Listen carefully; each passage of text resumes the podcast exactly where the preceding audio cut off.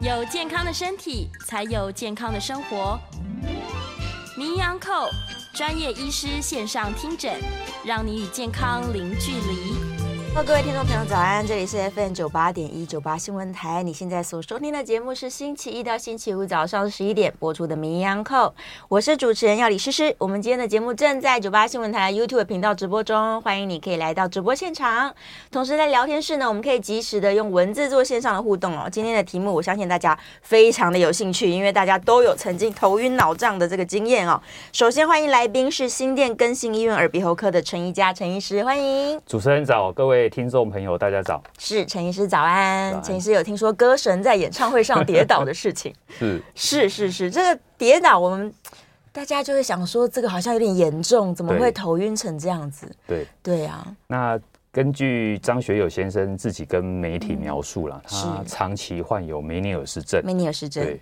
那待会会提到一下梅尼尔氏症可能的一些并发症，嗯哦，嗯比如说像我们的歌神张学友，对他其实在舞台上跌倒，哦，那因为长期梅尼尔氏症可能会有一种叫做杜马丁的一种跌倒的这种发作的现象，是杜马丁，嗯对，杜马丁，也英文叫 t o m a k i n 哈 t o m a k i n 是 for 对。那这种杜马丁的跌倒发作，其实比较容易发生在长期患有梅尼尔氏症的患者。哦，那这样子的现象，我稍微先简单解释一下，好啊它好啊其实就是一个无预警，嗯，然后没有伴随什么神经学的症状，是也没有伴随伴随所谓的眩晕，好、也没有伴随自自律神经失调，它就是一个感觉，好像突然间被往前推、或往后推，好像被人推一把，对，然后在舞台上，当时会觉得好像舞台或整个房子倾斜的感觉，它就跌坐了。哦，是，对，，所以这个原则上大概是梅尼尔氏症长期患者可能会遭遇到的现象。那意思就是说，他发生这个杜马丁式的跌倒，对他去检查当下是没有什么问题的，，对，他其实意识是清楚的是那可能隔了几秒钟、一两分钟，他就起来了，又正常就了，正常了。哇但是这样子的跌倒确实会造成患者生活上的困扰。是是对是，也会有危险性。如果他对正好在桥边，没，错，对，没错是。所以关于梅尼尔氏症，其实之前我们常不小心就会提到，对说眩晕的时候，很多人就是梅尼尔氏症对哦这样。到底什么是梅尼尔氏症？ OK，首先就是主持人问的很好，就是说梅尼尔氏症其实在我们眩晕的门诊哈、哦，它的比率，那各同不诶、各家不同的文献哦提到，大概可能百分之七、百分之八，甚至百分之十，甚至到百分之三十的比率都有。哇哦，所以就是说。梅尼尔氏症在眩晕的患者当中，它占的比例其实不算低，不算低哦。也许我打个比方，十个来看眩晕的患者，嗯，可能就有一个就是梅尼尔氏症。嗯，对，那梅尼尔氏症的这个表现，我们可能要先讲表现，因为是很多民众会认为说啊，我头晕啊，我要去看医生。有些民众就比较 比较心急，他马上就跟医生说，哎、医生，我是不是得了梅尼尔氏症？哦，自己对下诊断， 自己自己担心了一下。所以梅尼尔氏症其实有几个比较典型的症状了啊哈。是然后根据这个美国耳鼻喉科的头颈外科医学会哈，他们有一个很严谨的定义哈嗯是。比如说第一个就是说你需要有两次以上的眩晕发作。嗯，那每次眩晕发作维持的时间哦，大概是二十分钟到十二小时，哇，对这一个十二小时、欸，对这个 range，是对有些书上会写到可能会晕到将近快一天，哇，对，这是第一个定义哈。是那第二个定义就是说，在眩晕发作之前，嗯好、或者是当下，有帮病患做了一个听力检查，是然后发现这个病人的听力，好、可能低频或中频有损失，哦嗯，这是第二个症状，听力有下嗯降，第二个所谓的定义。对，那第三个定义就是说，同侧就是患侧，它可能会有个波动性的耳朵的症状，哦比如说耳鸣、是，耳朵闷塞感，哦，听力变差。嗯这种单侧波动性的耳朵症状，是，这个也是它的定义之一。嗯嗯，那第四个定义当然比较无关痛痒，但是也要小心，就是说要先排除其他问题，哦对，排除比如说病毒感染啦、哦，免疫系统的问题啦，嗯外伤啦、肿瘤啊。是是是，我打个比方，比如说民众最常听到的就是我们在节目上有介绍过的耳石脱落症。哦，对，对，但是民众回想一下，耳石脱落症它眩晕发作的时候，它大概大概是几秒钟，对，它维持的时间是几秒钟，可能一下下就过去了。嗯所以跟梅尼尔氏症的眩晕不太一样。是梅尼尔氏症的眩晕定义上是写二十分钟，可是有的人大概可能五到十分钟，哦，不管，总之是，原则上大概是十分钟起跳。嗯嗯，对，所以这个就可以很简单的跟所谓的耳石脱落症做区别。隔，对对那另外一个蛮常见的疾病，民众也蛮容易听到的，就是前庭神经发炎。嗯，对，那 前庭神经发炎的眩晕维持的时间更久，哦，他就它 不可能是以好 几天、是好好几周来计算。嗯，对，所以我的意思就是说，在门诊，我们医师其实很容易先根据病病患描述的症状，是，先去做简简单的鉴别诊断。嗯，对，就可以把它区隔开来了，没错是。所以在症状上面来说，耳石脱落啊、前庭发炎啊，跟梅尼尔氏症他们有巨大的不同。是，但究竟是什么原因造成了梅尼尔氏症呢？它既既不是耳石脱落，也不是前庭发炎，那耳朵对怎么了吗？其实梅梅尼尔氏症的成因哈病因，其实在医学界还没有一个标准答案，哦但是基本的病理表现大概就是他的内耳淋巴水肿，哦，内淋耳巴对水内耳淋肿巴水肿。是所以可以的话，帮我放一张图卡。今天就只有一张图卡，嗯那图卡上面其实就可以告诉线上的观众朋友，是嗯就是我们的内耳的构造。我们内耳的构造其实是在骨头里头， 是所以我我这边简单讲一个很有趣的这个这个民众问的问题。有时候我们在门诊帮病人看耳朵，对不是啊会拿一个那个耳耳窥镜吗？是是是，那看完耳朵之后，民众马上会问我说：“医生，我的内耳有没有问题？” 那大家可以看到这张图卡，其实我们的内耳哦，它是在骨头里头。嗯哦，它是我们借由耳镜窥视的话，我们耳镜的窥视大概可以先看到外耳道，外耳道而已看到耳膜，是甚至看到一些透亮里头的中耳腔的状况。嗯但是内耳它是在骨头里头的，哦，所以这个一般我们是理学检查看不到的，看不了但是我们可以从一些后续安排的一些内耳功能检查，是可以检查出一些端倪。是那各位观众可以先看我们 YouTube 上的这张图卡。哎，刚刚我提到一个比较特别的名词，叫做内耳淋巴水肿。是哦，因为其实我们的内耳就是包括耳瓜，嗯哦，瓜牛的瓜，还有这个所谓的前庭系统。前那庭前庭系统就不外乎以前我们也许国中、高中有学过的，像什么半规管啊，对哦，球囊啊、椭圆囊啊，这些负责平衡的一些器官。是那这样子的平衡器官跟听觉器官在内耳里头，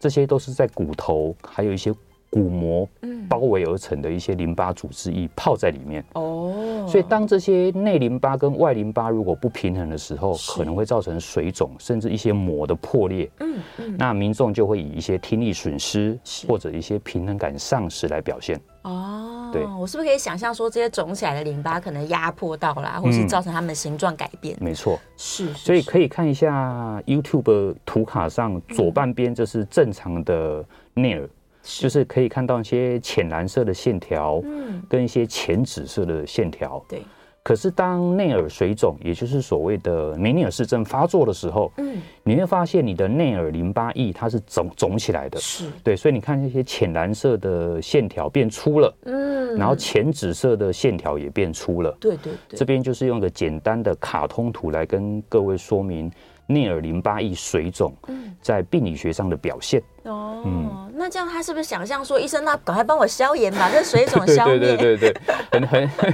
主持人遇到一个很有趣的问题， 对那很多民众就会说，哎，那我是不是要把内耳的水抽掉？对 呀、水肿了嘛，所以我们回头回过刚刚的这个观念，就是说内耳它是在骨头里面，骨头里面它在骨头里面，抽不到我。我们不可能破坏骨头去帮你把水抽掉，而且它是啊构造非常的小，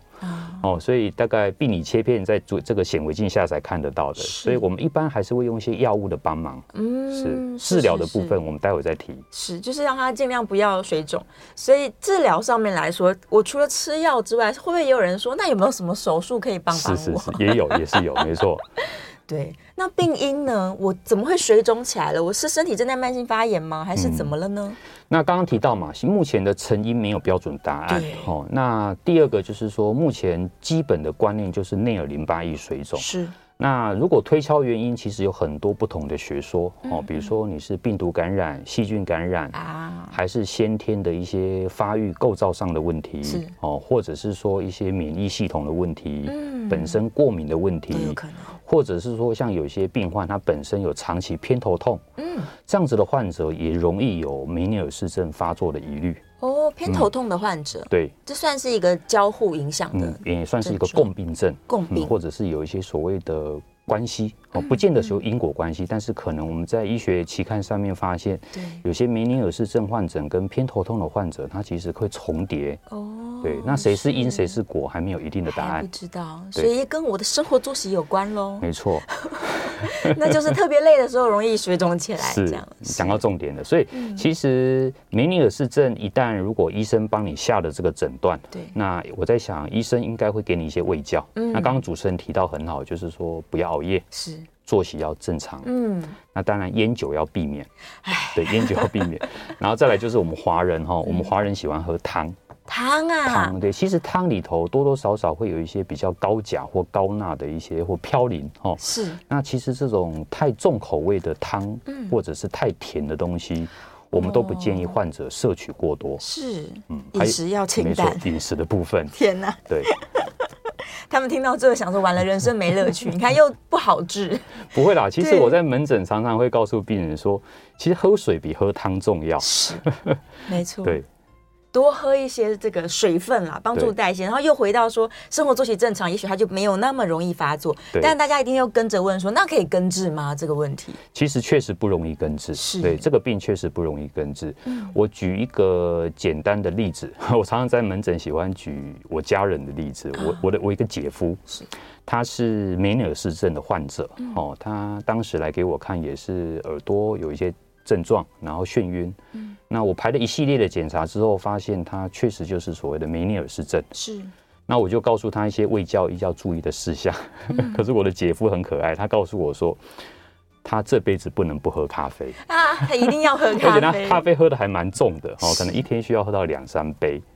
所以长期下来，其实他有一边的听力其实已经很差了，啊对，但是他甘之如饴，因为我在想人生就是这样子，需要乐对，有趣，有时候他就是要变成要去取舍，是嗯哦，当医生告诉你哪些东西不能吃，可是如果影响到你的生活品质，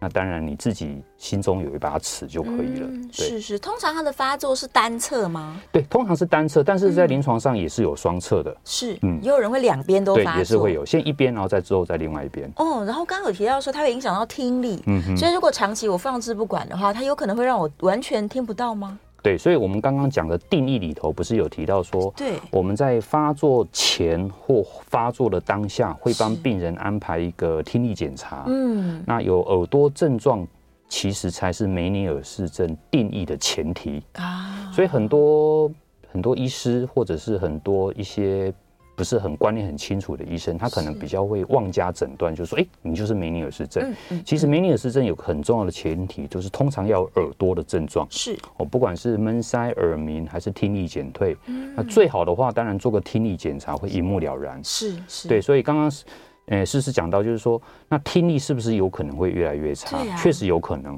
因为你每次发作起来，你的听力也许会往下掉，哦，但是往下掉之后，有没有机会回到原本的水平，又是一回事。嗯，可是当你每次往下掉，你第三次又往下掉，第四次又往下掉，你的对听力如果一直没有拉回原本的水平，是。你的听力就会跟我姐夫一样，听力越来越差。哇，天哪对！但是你的听力是没有办法恢复的呀，你没有办法主动训练听力让它恢复吧？当然，哦，就是刚刚那张图卡提到，如果说你的内耳淋巴液如果压迫到耳瓜，对，影响到一些听觉细胞，也就是毛细哦胞，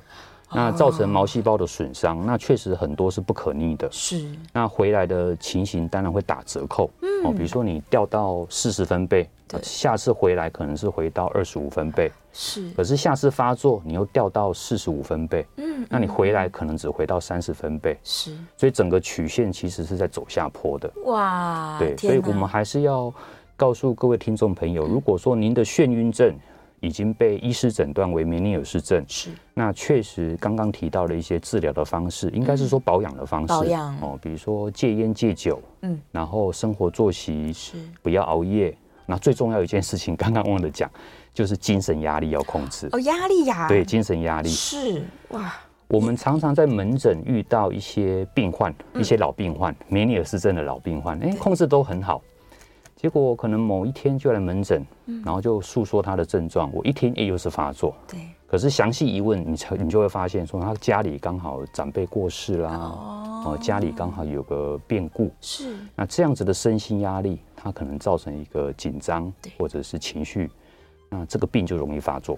哦，嗯所原以来如此。真 的。所以这个算是一个富贵病， 就是你确定你是梅尼尔氏症患者之后呢， 你就要过着富贵快乐的生活，无忧无虑， 对，无忧无虑然后吃清淡一点，对，吃得清不能淡熬，夜睡得 好，听起来好像也还蛮开心的。对以后就拿这个当挡箭牌，对说不要让我有压力，是对是我要开心。那回到治疗好了，怎么办呢？我发现我这个有听力影响，然后我可能真的是梅尼尔氏症，我要怎么进入治疗？是我们梅尼尔氏症的治疗大概分成三个向度哈、第一个就是急性期，嗯嗯，那其实会来就医的患者主要就是以眩晕表现，对，他可能忽略了他耳朵的一些症状，嗯哦，他可能耳朵耳鸣啊、耳闷啊、听力减退，因为另外一边是好的，所以他也许就不以为意。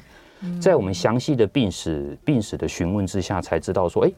你很有可能是梅尼尔氏症。是所以在治疗的方向，大概急性期，我们当然就是给他一些抗前庭系统的抑制剂，嗯就是止晕药啦。就不让它再对晕下去了。然后会有一些这个抗组织胺，对因为抗组织胺里头有一些副作用，也会让你有点这个止晕的效果。哦嗯，那再来就是可能一些镇定剂，对，对，就是急性期，我们让病人先舒服一点，因为有的病人确实会晕到恶心呕吐，是，那有些病人来，他其实不是来门诊，他是直接到急诊。嗯，太严重那了急诊的同仁他们其实做得非常好，当然就要排除有没有一些中枢性的问题啊，严重一点会帮他排电脑断层。但是我在想，最重要的一件事情就是先让病人舒服，嗯，哦，先打个止晕止吐，然后镇定剂这样子。是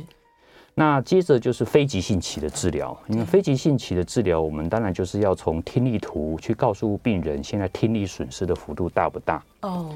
然后给他一些比如说低剂量的利尿剂，嗯，或者是口服类固醇，然后消炎对排水肿，对，嗯甚至耳朵里头打一点那个消炎的那个类固醇，是我们叫耳内注射，耳内嗯注射，对，这些都可以的，嗯嗯，重点把它放在消炎了。嗯，是。对，那有手术吗？有可以根治的吗？ 应该是说。不能完全说是根治了哈，是确实在临床上，我们在这个耳鼻喉科里头有一些所谓的手术治疗梅尼尔氏症嗯哦，包括内淋巴这个囊的这些这个手术对哦，还有内淋巴整个系统的切除术，切除还有所谓的前庭神经的切除术。嗯，那这样子的眩晕的病人，除非很困扰，然后药物治疗有限，嗯，才会跟病人解释到这一块。哦因为刚刚提到的三种手术，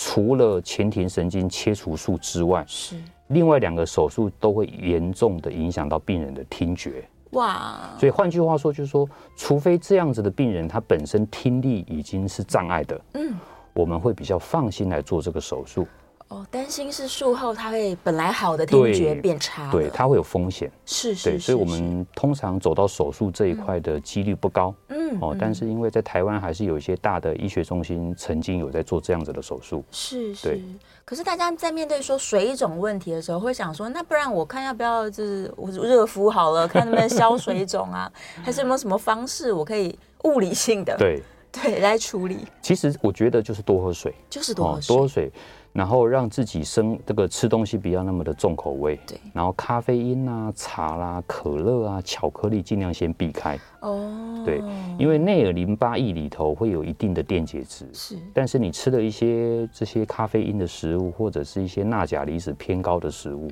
会影响到内耳淋巴它整个的平衡跟循环。是所以我在想，所谓物理性的治疗，大概就是先从饮食跟作息来调整。嗯那刚刚提到了，因为我们内耳的器官是在骨头里里 面，面我们很难说很难说这个去冰敷、热敷，还是说去按摩，大概比较按少不。到， 对，但是刚刚提到的这个耳内注射哈，刚刚主持人也许会想说，诶，那我耳内注射是打在中耳腔，对啊，对，那中耳腔跟内耳又有什么关系？嗯哦，我们当然会透过它的这些我们所谓的图卡上面可能有提到一些英文名词，就是这个我们叫软圆窗，嗯是哦，跟圆窗。利由这些很薄的膜哦，把这些药物渗透进去。嗯啊，对，我们大概是用这样子的方式来用改渗善。透的方对式，它它会慢慢感染整个区域啦， 对对整个对区域消炎这对样。它反而不是说我真的针对某一个病灶，对然后打下去。没这错样。我们有什么就是断层，它是有办法扫得到我耳朵的结构哦对对的对吗？刚刚诶主持人问到一个很好的问题，其实梅尼尔氏症它的诊断其实很困难，是，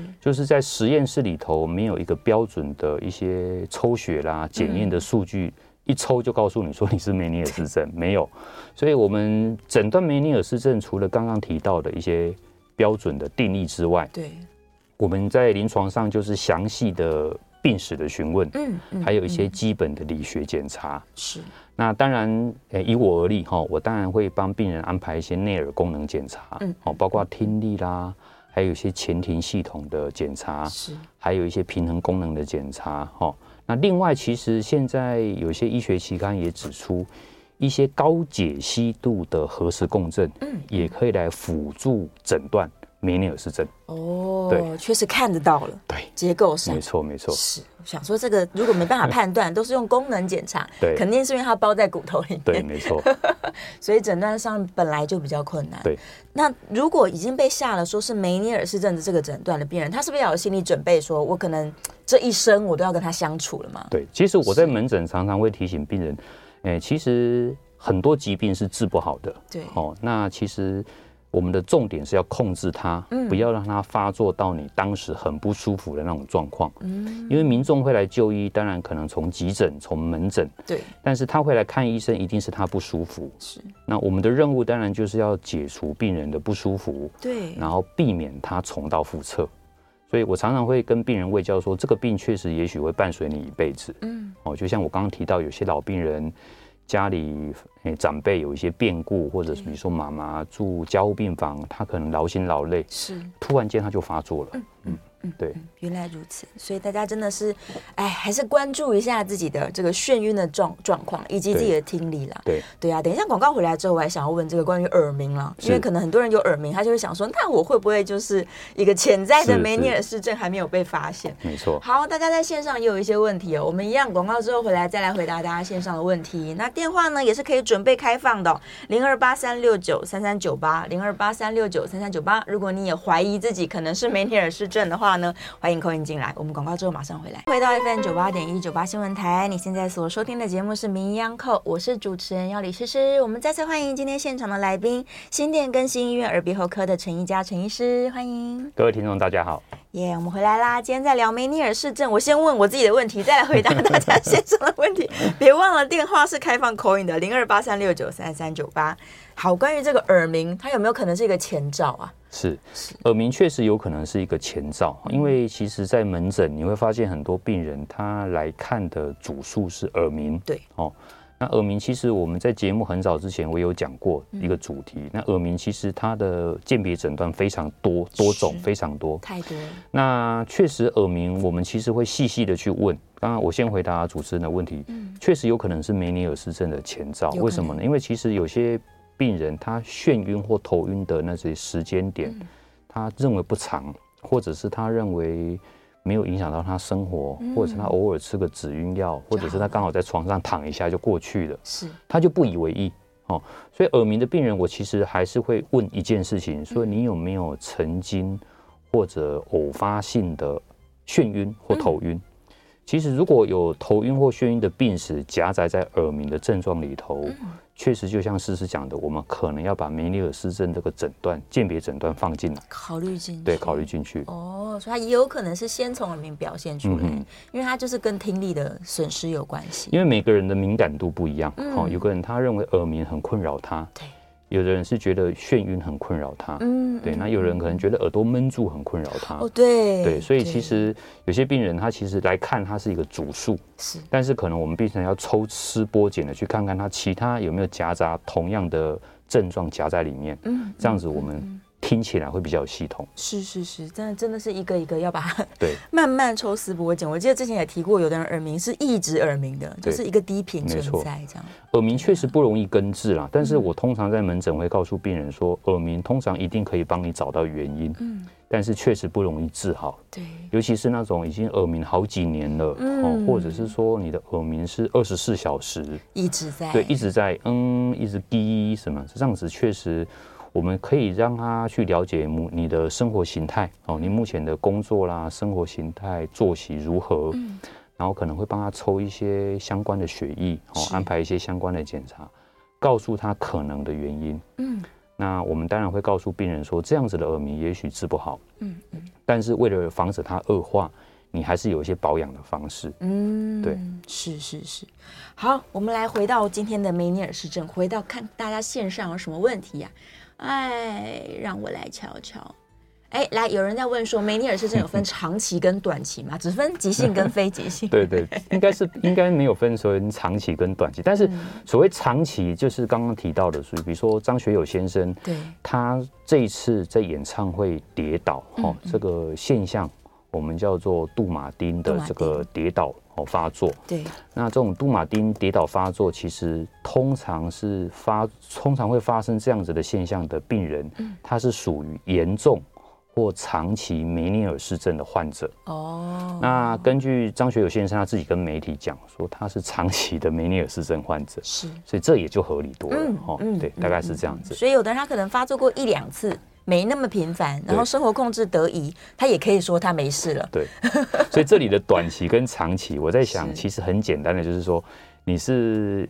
最近被诊断出来，还是嗯说其实你诊断很久了，但是你可能跟他和平共存还不错，嗯，然后可能偶偶尔会发作一次。是对，大概我是在想，这里的短期、长期应该这样子来分就可以了。那我们是不是可以说，如果你被下过这个诊断，你就要小心，你就是容易嗯，产生梅尼尔氏症的人对。哦。我曾经，我印象中在门诊有一个三十几岁的女师，哎、女女生，她是老师，哦是我印象中很深。她好像当时我帮她排完检查，我跟她说：“你这个就是梅尼尔氏症。”嗯，哦，因为她每次头晕就来挂急诊。然后后来我就告诉她一些饮食注意的事项。嗯那通常我会在门诊告诉病人，可能有一定的疗程，嗯把一些口服药可能吃完一定的疗程，然后配合饮食跟作息。是 那这这位老师就很很这个很不以为然，我印象很深刻。然后就跟告诉他胃教的事情，然后就告诉他什么东西不能吃。对，然后呢，就隔不到一个月，他就发作，哇然后去挂急诊，哇而且是我记得当时去挂台大的急诊，是然后后来又回到更新来，然后回到我们医院来就诊，然后就乖乖的把疗程吃完，然后乖乖的顺从我的医嘱，哎后来都没看过他了。哎就好 了，控制得宜，对对，控制得宜。好，不能说它能不能被根治啦，是只能说这是一种体质。对，其实你只对嗯要注意生活作息、压力、饮食，其实你一辈子也许就不会发作。啊，太好了！对，好，电话线上有听众朋友空音进来，我们来接个电话。我电话线是刘小姐，刘小姐请说。哎，请教陈医师哈，我在三十几岁的时候，医生刚刚讲的那些症状我都有，嗯，所以呃也被诊断是梅尼尔氏症。是那我现在七十二岁，我今年的困扰是我的耳朵会掉掉掉那种声音，三不五时出现，而且有时候会持续几个小时，甚至一两天。嗯，那我去耳鼻喉科看过，他是说以我七十二岁的听力还 OK，可是这个现象就根治不了。嗯，医生有没有什么给我意见呢？嗯，好，好，了解会听到杂音，是。嗯那通常我们要先确定，呃，确认这位听众他的这个耳朵的嗲嗲声是不是跟梅尼尔氏症嗯是有关同联同一侧哦哦，因为通常梅尼尔氏症一般民众可能只知道说自己有梅尼尔氏症，对但是他忽略了请教医生说我是哪一侧的梅尼尔氏症。哦，左侧还是右侧 对呢？，所以第一个先厘清说，我们一开始的梅尼尔氏症，医师告诉我的是左侧、右侧还是双侧？我刚刚提到，还有的人嗯双侧确实有，几率不高。第一个先厘清你是哪一侧，然后如果如果你的嗲嗲声确实跟梅尼尔氏症是同一侧，那当然要列为考虑。嗯是但是我听起来还是要排除两个可能性哦，第一个就是有可能是中耳腔跟耳咽管的功能不全，哦，所谓耳咽管功能不全，很有可能，比如说像我们坐飞机，嗯，哦，在起降的时候，耳朵的压力哦，耳咽管在调节这个大气压的时候，嗯它的功能是正常的。可是当你功能不好的时候，你的压力就没有办法释放出来，嗯耳朵会有个闷胀感。是，所以这个嗲嗲声很有可能是来自于耳咽管的一些肌肉。那第第二个可能性，我认为，因为中耳腔里头有两条很小的肌肉，嗯，那这两条很小的肌肉，如果它产生了一些痉挛，哦，也会以这种嗲嗲声的表现。啊、是，对原我来们是叫肌肉啦，对，我们叫中耳腔痉挛的一个症候群。嗯，对嗯，所以我在想，可能还是由耳鼻喉科医师，我们至少耳镜先看一下，哦对，看一下耳朵的中耳腔有没有问题，嗯，然后排除现在的听力跟现在的内耳功能跟之前的梅尼尔氏症发作的时候一不一样，嗯嗯，然后可能在我个人可能会看一下内视镜，看一下耳咽管的开口正不正常，啊，再去做厘清。是，对，所以是刚回答刘刘小小姐姐的的问题嗯提问，就是说，我认为先弄清楚是原本的那一侧，嗯还是 是另外一侧。是，那如果是原本的患侧，那确实梅尼尔氏症要列入考量。嗯，那同时要考虑耳咽管的问题，嗯，还有中耳腔一些小肌肉痉挛的问题。嗯，是是是。接下来黄先生在电话线上，黄先生请说。呃，两位好，你好，你好，这个婚线已经有好几年了，婚选，嗯，婚线了啊。那这个要要看的是，再笼总是要看耳科，就耳朵的耳，他龙龙总他分得很清楚。嗯，在振振兴医院呢，要看耳鼻喉科。嗯，然后这两个医院我都看了，哦，开始吃药，到现在我没有看，一样昏眩，因为吃的药没有用，哦，嗯，是，我就没有再看了。嗯那为什么吃的药也没有用？我也没有信心，也不看了，因为看了好几年了，换了这两个大医院，嗯哦。那最后像那个小姐说耳朵会掉掉，我是最近才发觉到有这样。那我听到掉掉，我就用那个桌子替耳朵挖几下，它就停了。这是什么原因？对。嗯 OK，好，谢谢黄先生的问题。云选的确是会困扰很多人很嗯久，对，所以刚刚黄先生其实也提供了一个，嗯刚刚回答刘小姐我漏掉的部分，哦就是确实我们耳镜要先看看有没有可能是耳屎，啊，是对是是嗯因，为其实如果你的耳屎很耳垢哈，很靠近耳膜，然后你一个动作它就一直碰到你的耳膜，那确实会有一些嗯咔咔的声摩音摩擦的声音，咔咔或嗲嗲的声音。哦，对，所以以当然这个是我们在门诊理学上就看到，但是对也感谢黄先生的说明，嗯确实这个也要列入刚刚刘小姐这个这个症状的一个鉴别诊断之一。 是，那我回答黄先生的问题哈，这个眩晕确实很困扰人哈。那确实在不同的医院检查出来的方向，我在想不会差别太大。是，但是如果说本身是高龄的患者，哦，本身血压、血糖、血脂肪、慢性病又比较多，那确实这样子的头晕或眩晕，就要考虑一些所谓的末梢循环的问题。哦，我们在临床上哈，哦不管是神经内科还是耳鼻喉科，蛮常下一个诊断嗯的，叫做基底动脉循环不良。是，那这样这一类的病人，也许检查出来内耳功能还过得去哦，也许跟年龄是相符的，嗯，但是你会发现这一类的病人慢性疾病比较多多是哦，甚至有些是癌症的患者，有做过化疗、电疗、手术。嗯，那这一类的患者，他在颈椎以上的循环就比较差，是，那会造成所谓这种长期眩晕好不了或头晕好不了。哦，对，所以我在想，黄先生听起来他的声音也许应该也有一定的年纪了哈，是所以我在想，可能要先厘清自己的慢性疾病有哪些。嗯像我在门诊看眩晕的病人，其实会花蛮多时间的，因为嗯我要先了解这样子的病人他本身有本有有哪些慢性疾病，对，然后再来安排检查会比较合理。嗯，它跟其他的共病也都是有关联性的。是是。再来电话线上是苏先生，苏先生请说。啊，两位好哈、是，呃，我我我是一个呃头晕的患者，嗯，头晕没有眩，头头晕就恐是怕有晕嗯恐怕有两三年了啊。是，但是呢，就是就是，但是你但是你要是睡眠好，嗯，睡眠睡得不错，这个醒了以后啊，就感觉轻松一些。嗯嗯，嗯，家里我有时候偶尔这个感觉头晕不舒服，是，那我就躺下躺一躺，因为我躺着的时候就没有什么大的不舒服了。是，呃，我曾经看了不少的医师，有黄宏梦是一个也还蛮资深的一个医师，太大的，嗯是，他就说是，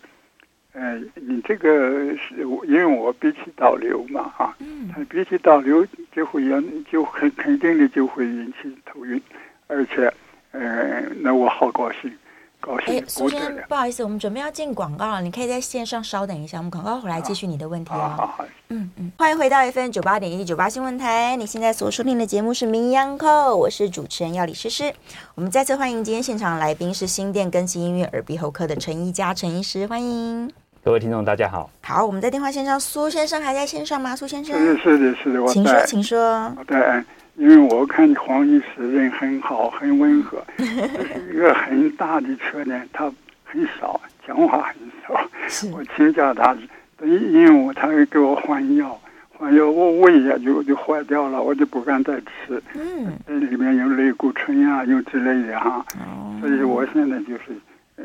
请教陈陈医师啊，看看我这是不是，首先是不是因为鼻涕倒流就会引起这个头晕？哦这个这是一个一个很重要的问题。嗯，要这个基本的原则没好，你就就就一定是赖的那个鼻涕倒流也不好。嗯嗯嗯，我我现在的重点是在这里。好，黄黄医师，我没有黄医师是也很有精力啊，人很好，但是他开的药，如果我胃胃不舒服，我也不敢再吃了。哦，是是是，啊，好，就谢这谢样。，谢就这谢样苏先生。啊如果医生有开到类固醇，是不是有可能它跟发炎有关联性啊？对，因是，为类固醇一般在临床上就是拿来消炎消肿。嗯，哦，那第第二个就是要看医生给的剂量对，哦，有些剂量是高剂量，可能是急性急性期在使用。嗯，那如果是低剂量，比如说像一些自体免疫的患者，他可能每天需要吃到一颗到两颗、嗯这种低剂量，但是长期吃。对，那我在想，肾功能啊这些还有肠胃的症状，稍微确实要留意。是是是对是，所以嗯，很多民众其实跟可能跟这个苏先生有一样的状况，对就他们看到类固醇，他们不太敢吃，是但事实上类固醇用在刀口上的话是对非常好的东西，没，错。对啊，所以我们在临床确实会跟病人说我要开什么药，嗯、嗯所以其实我门诊看的比较久的原因，第二个就是我会跟病人说我要开什么药，嗯，那每一种药我会稍微解释一下，说明那如果有确实开到类固醇，我也会详细解释说我的类固醇的用意是什么，嗯，让病人比较好能够接受。对，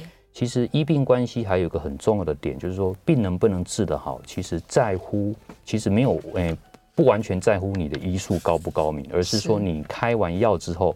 病人的顺从性高不高。对，他有没有使用？其实每个医生的能力大同小异，嗯但是有些病人就会自己选药吃。是，但是如果我们医生多花点时间跟病人解释说，我开某些药的用意是什么，嗯，当病人的顺从性高一点的时候，把这个药的疗程吃完，病人其实病也就好了。那嗯，这样子的医病关系其实是比较舒服的是，哦，所以我常常会花比较多时间再多讲一点喂教或用药的部分。嗯嗯嗯，那我想回来讲一下刚刚黄先生是不嗯是？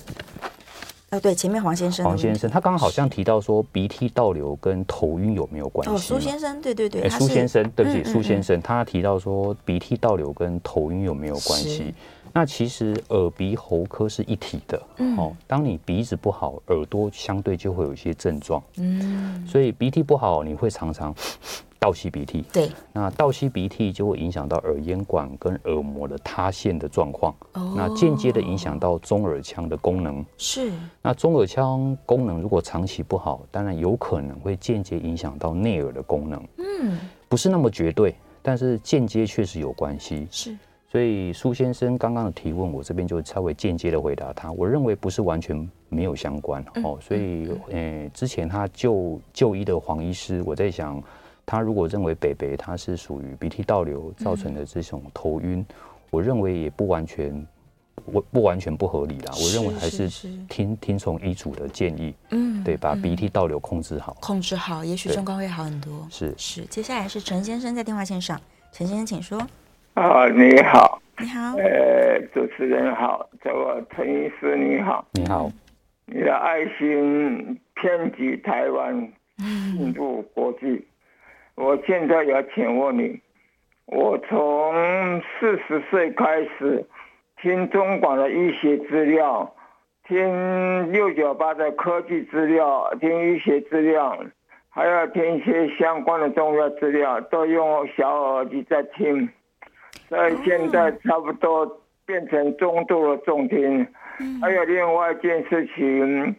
我有那个小时候因为打棒球打到鼻梁，然后呢有慢性鼻窦炎，嗯因为慢性鼻窦炎也没有办法治好。嗯嗯，还有中了重听，现在还没有到达这个带重听的阶段。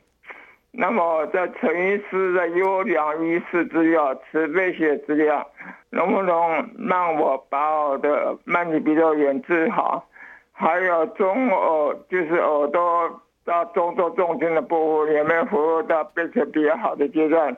感谢你的恩典，嗯，请谢回答谢谢谢陈先生，好，鼻窦炎，嗯谢谢陈先生的提问。那大概就是两个问题嘛哈。那确实长期戴耳机听广播、听音乐、哦听随身听，那确实我们在节目上之前有提过哈，它会造成耳朵长期的伤害。对，这个叫做噪音引起的听力损失哦，叫噪音性听损。是，那这样子的听损，在临床上我们会发现比较容易在两千到四千这个频率掉的比较快哦，大概三到四千，因为耳道的耳道的那个共振的频率大概就是这个频率，是，所以我在想，陈先生可能还是需要到这些有听力检查的医疗场所，嗯先看看现在听力的下降的幅度大不大。是，那如果按照他所说的，确实是长期听音乐造成的，那嗯其实听力图上就可以看到一些端倪。对，那第二个，他提到慢性鼻窦炎，嗯那被棒球打到，可能我在猜啦，除了鼻骨骨折之外，鼻中隔也许会弯曲。啊，那如果鼻中隔弯曲的很严重，它有时候会间接的堵塞到鼻窦的开口，嗯那确实会让鼻窦炎不容易好，是，那就变成所谓的慢性鼻窦炎。嗯那慢性鼻窦炎其实有手术跟非手术的治疗方式，嗯可能还是要请陈先生到医疗院所评估一下。嗯嗯，鼻窦炎反而比较有机会可以把对它治疗到非常好，是但听力的损失我们刚刚有提过，它嗯几乎是不可逆的，对，如果是刚刚提到的噪音听损，那确实是不可逆的。是对嗯是，是，所以现在坊间很多年轻人只戴、呃坐捷运、坐公车就戴蓝牙耳机。对啊，其实未来会有一大票的人需要戴助听器啊我的只天是哪现在他们还没有感觉。还没有发生而已，所以听力其实是没得保养的，对不对？你损失了就损失了，对你只能可能维持保养在那个阶段，不要嗯让它诶、呃恶化的特别快。哇，及早提提醒自己，是，对，可能先去做个听力检查，是，对，看看自己这个使用耳朵有没有什么问题啊。对那我们之前是不是也提过关于挖耳朵？因为刚刚有人提到耳屎的问题，对我们之前有提过，其实挖耳朵不要自己乱挖，对不对？是是，因为耳朵耳耳屎大概分成湿耳朵跟干耳朵对嘛，哈、那民众其实如果用棉花棒浅浅在耳道外面稍微稍微润滑一下，或嗯者稍微把一些洗完澡、洗完头一些湿的水吸掉，这是合理可的。以的，但是如果清的耳朵太干净，其实会造成耳朵发嗯炎、感染，甚至外耳道湿疹，是，这些其实都最后还是要来就医。